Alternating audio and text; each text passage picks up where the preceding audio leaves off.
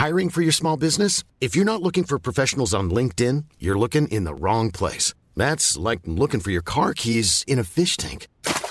LinkedIn helps you hire professionals you can't find anywhere else, even those who aren't actively searching for a new job but might be open to the perfect role. In a given month, over 70% of LinkedIn users don't even visit other leading job sites. So start looking in the right place. With LinkedIn, you can hire professionals like a professional. Post your free job on linkedin.com slash people today.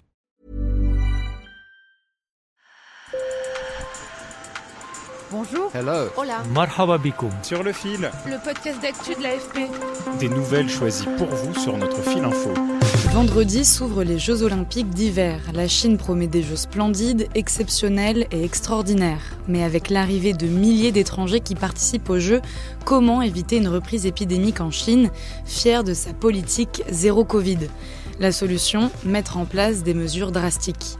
Il n'y aura pas de public étranger, seulement quelques Chinois qui auront reçu des invitations. Les journalistes et les techniciens qui couvriront les Jeux ont également été soumis à des règles très strictes.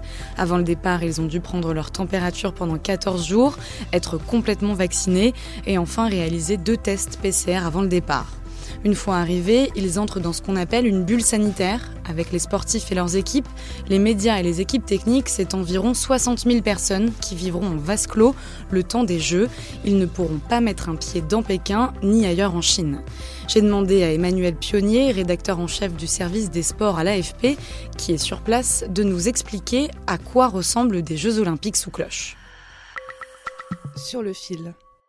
Les autorités chinoises euh, ont créé une véritable enclave. Ils ont créé un monde parallèle avec la population chinoise et l'enclave olympique. Il n'y a aucun contact. On ne peut pas passer de l'un à l'autre.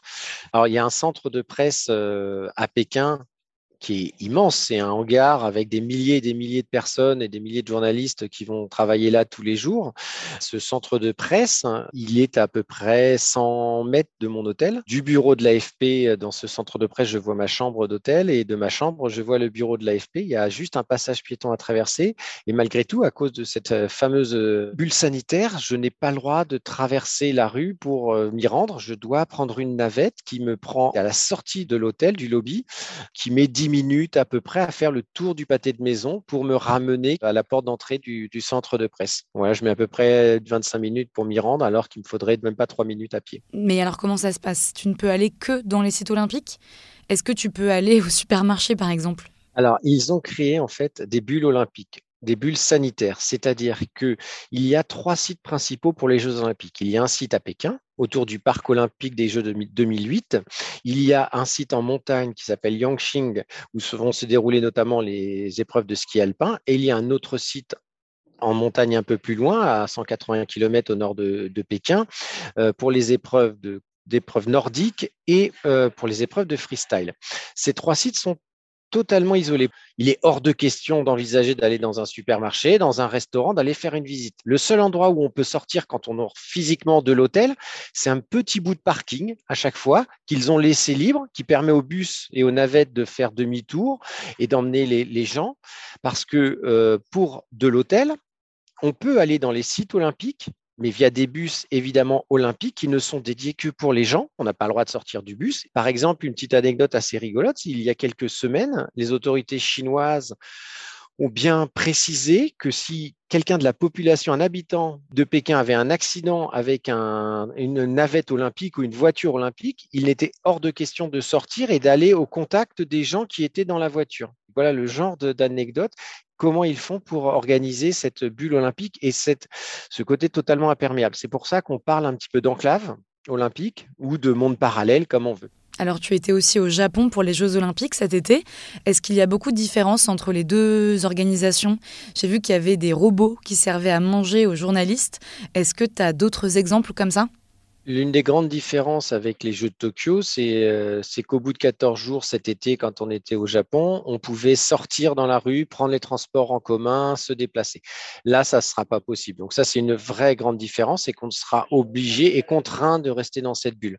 Après, effectivement, on constate qu'il y a beaucoup de robots. C'est assez rigolo. Les poubelles, par exemple, on voit de temps en temps dans les couloirs euh, les poubelles se déplacer toutes seules. Et effectivement, la, grande attraction du centre de presse principal euh, des Jeux Olympiques, c'est le lieu de restauration, puisqu'il y a effectivement des robots euh, qui servent les boissons, qui servent le café et qui servent certains plats. Donc, c'est assez amusant de voir derrière des, des, vitres des robots fabriquer le hamburger intégralement, apporter le pain, mettre le steak dessus, la salade de venir remettre le, morceau de pain au-dessus. Après, c'est pas forcément lié au Covid. Euh, peut-être que les organisateurs ont voulu innover et montrer la technologie chinoise et le fonctionnement. Et est-ce que cette bulle sanitaire très stricte fonctionne? Concernant les, cas de Covid, pour donner un exemple, sur la journée euh, de dimanche, il y a eu 62 900 tests. Il y en a eu 37 positifs donc ce qui n'est pas énorme. Euh, mais à titre de comparaison, la ville de Pékin a annoncé hier qu'il y avait eu 20 cas positifs sur l'ensemble de la ville. Donc c'est quelques millions d'habitants et c'était le chiffre le plus haut depuis juin 2020. Voilà à peu près la situation. Donc c'est pas très inquiétant pour l'instant. Les chiffres n'inquiètent, euh, n'ont pas l'air d'inquiéter les organisateurs. Si ça vous intéresse, j'ai glissé dans la description de cet épisode un lien vers un récit des coulisses de cette bulle sanitaire, c'est à lire sur le blog Making of de l'AFP. Sur le fil revient demain. Merci de nous avoir écoutés. Bonne journée.